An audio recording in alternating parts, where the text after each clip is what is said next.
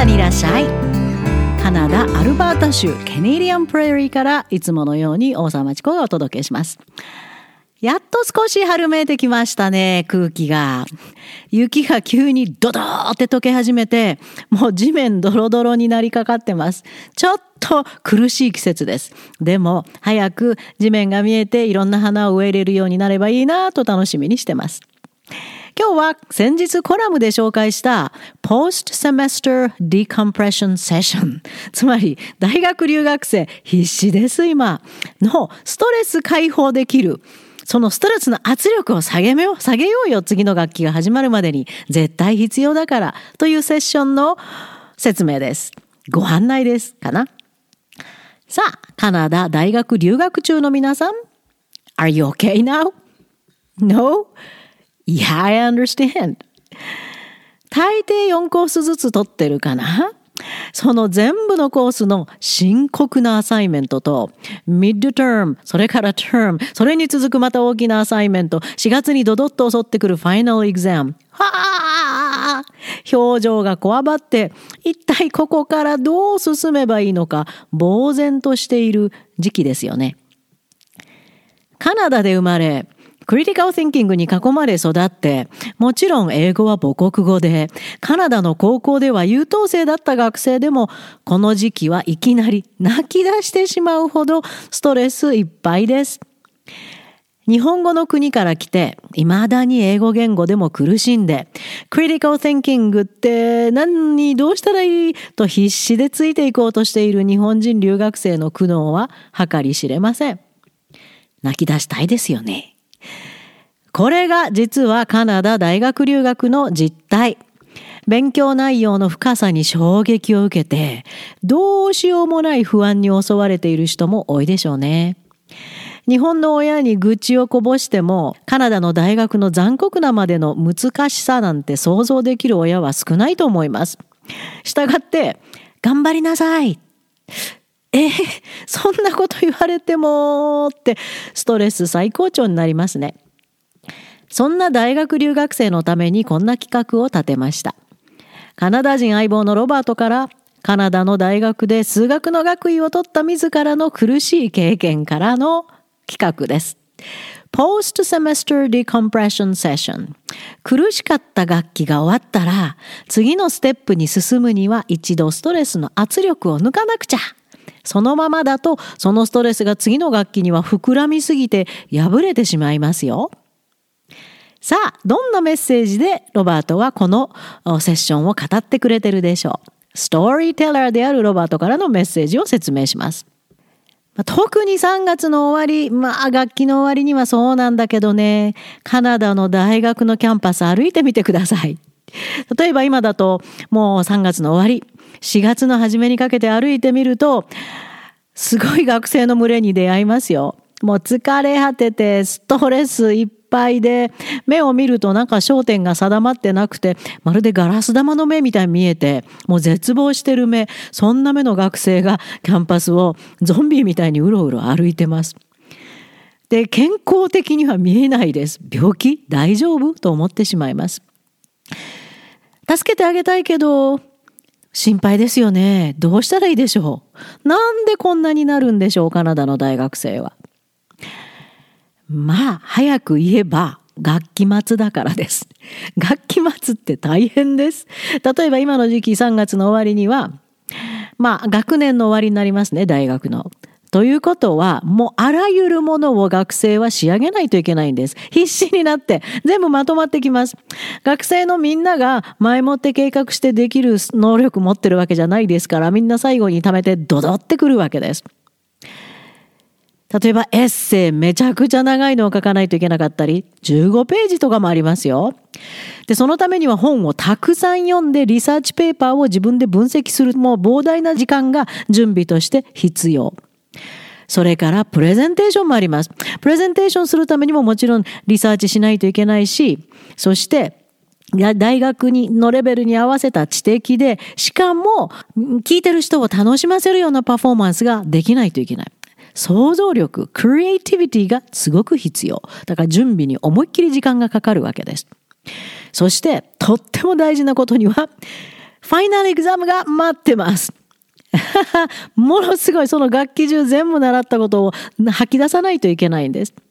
そして、ファイナルプロジェクトという各コースからの最後のプロジェクトだよっていう実に重たい宿題も出ます。ファイナルプロジェクトでファイナルエグザムが大体そのコースの半分以上の、点数を占めます。だから今の時期サボるとえらいことになるんです。えらいことって短く言うとコース落とします。D とか F とかつきます。それは避けたいですよね、どうしてもね。だから学生必死になるわけです。ロバートもこんなセメスター覚えてるそうですよ。本当にセメスターの最後は残酷だったそうです。例えば毎晩、もう何週間もにわたって毎晩寝るのは4時間ぐらいとか、そしてエッセイを仕上げるのでもう必死になってバタバタして、そしてファイナルエグザムの準備でパニックになって、で、それがやっと終わると、ゾンビみたいに自分の部屋に戻って、戻ったのも記憶にないぐらい。そしてソファーにバターンと倒れ込んで、そのまま何時間も動けなかったんですって。自分の目に映るのは壁に差し込む太陽の光。それだけをぼーっと見つめて、その太陽の光がだんだんだんだん夕暮れになって、暗く薄くなっていくのもぼーっと眺めてたんだそうです。もう起き上がれないぐらい疲労困憊する。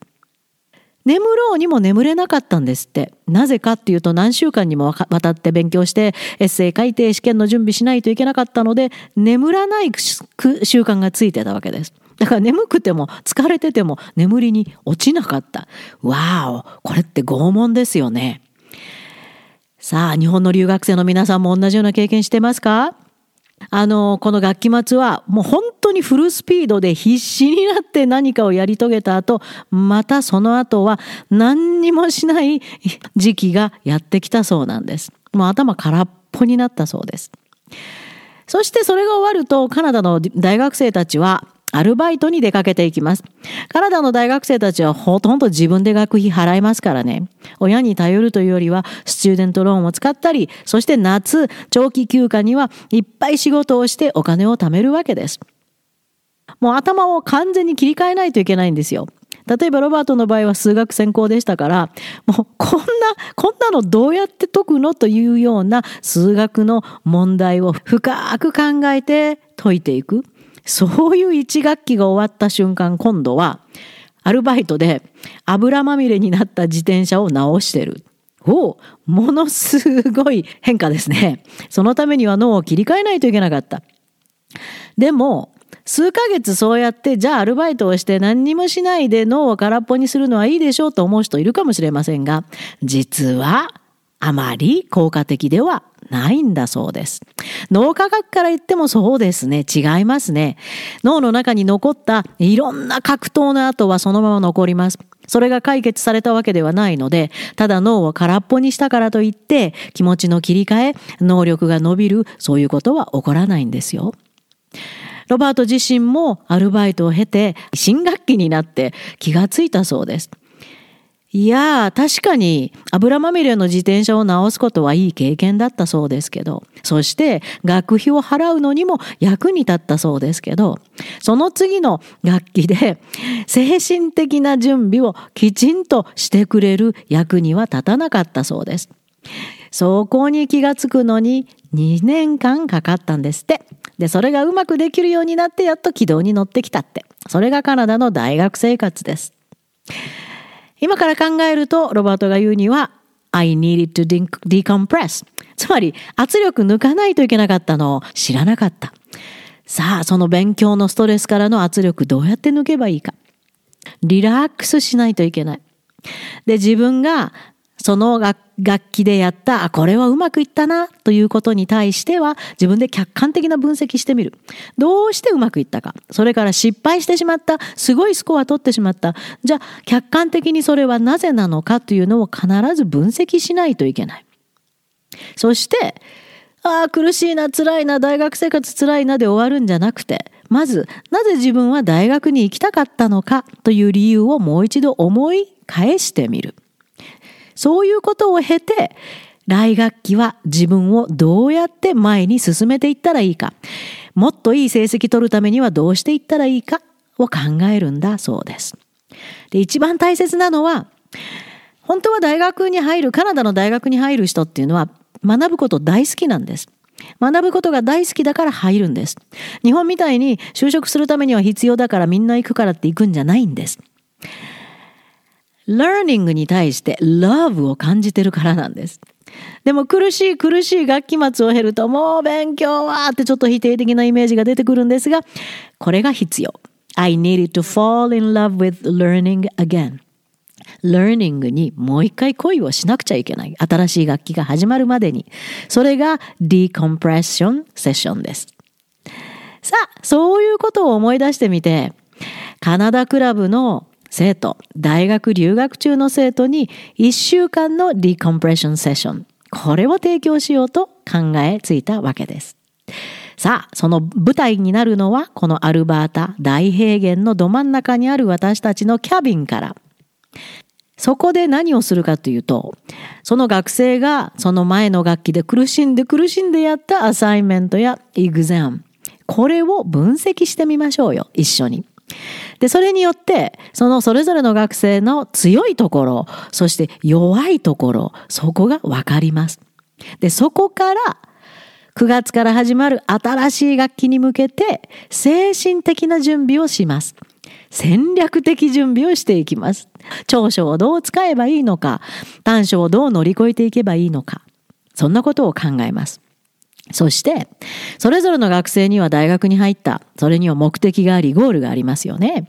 それについてもカウンセリングをし、それにどうやってたどり着いたらいいか、具体的なステップもいろいろアドバイスをします。で、そういうあの、後ろ振り返るだけじゃなくて、ここのキャビンにはね、もう壁中本だらけなんです。私がとロバートが一生通じて読んできた本がいっぱい。そういう本の中からのアイディアを話し合って、生徒の脳を刺激します。それから、このキャビンはものすごい自然環境に囲まれてますので、この近くにあるもう雄大な自然の中にも出かけていって、例えばロッキー山脈とか、えー、昔恐竜が走り回ってたバッドランズ、ドラムヘラーが中心になってるんですが、今も化石出ますよ。そういうところとか、他にも先住民族の歴史をたどってみる場所とか、いろいろありますので、そういうところにも出かけて、今までと違う景色を脳に感じてほしい。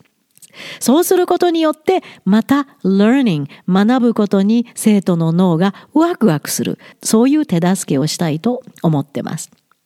まあそんなこと全部をこのキャビンでやってる間に、もう空気は非常に澄み切ってフレッシュですよ。それを肺の中に思いっきり取り込んで脳にも送り込む。そして美しい自然の中でリラックスして、この自然の中には あんまり人間はいません。ほとんど人には出会えません。プレーリードッグズが今走り回り始めました。それとか鹿もいっぱいやってきます。そういう動物にも癒される時間にしてほしいと思います。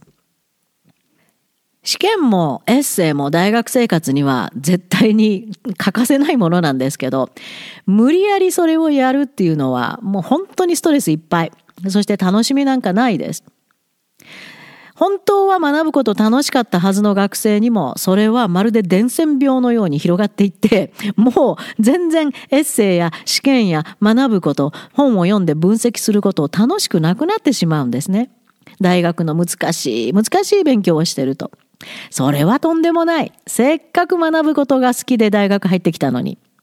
ですから、この私たちのディコンプレッションセッションでは、その生徒たち、もともと Love of Learning を持ってた生徒たちにもう一回学んでください。学ぶことに対する愛。これを、なんていうのかな、移そう。伝染病みたいに、ほら、こんなに学ぶこと楽しいよっていうのを脳の中にどんどんどんどんまた刺激的に入れていきたいと思ってます。それによって次の大学の楽器では自分たちそれぞれの成功に向けての道にきちんと乗ることができるそういうリードもしたいと思っています。このディコンプレッションセッションはカナダクラブのメンバーであれば誰でも参加可能です。Let us know if you're interested. さあ、ポストセメスターディコンプレッションセッション of Canada Club の説明を最後にしておきますね。参加できる人はカナダクラブ在籍中の大学生、大学は国内国外は問いません。それからこれは最後に私とロバートが話し合ったんですが、カナダの高校留学中で頑張ってる人、この人たちもカナダクラブ在籍中であれば参加可能ということにしました。なぜならば、大学留学生と同等のディコンプレッションが必要だと思いますからね。時期、期間、まず期間については一応1週間です。ただ、臨機応変に対応します。それから時期についてはもう完全に学生の事情、それぞれのあのアルバイトの間とか、えー、学校の休みの間とか、何かの予定の間とかがあると思いますので、事情に合わせて相談します。お互いの事情ですね。私たちと学生の事情。で、場所はカナダクラブエコキャビン on the Canadian Prairie。ここで行います。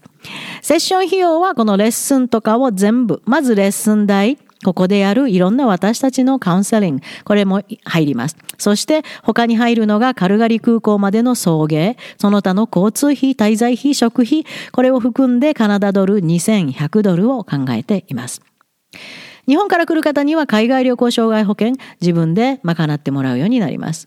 航空運賃もそうです。これは自費負担になります。OK! さあ、詳細いっぱい話しました。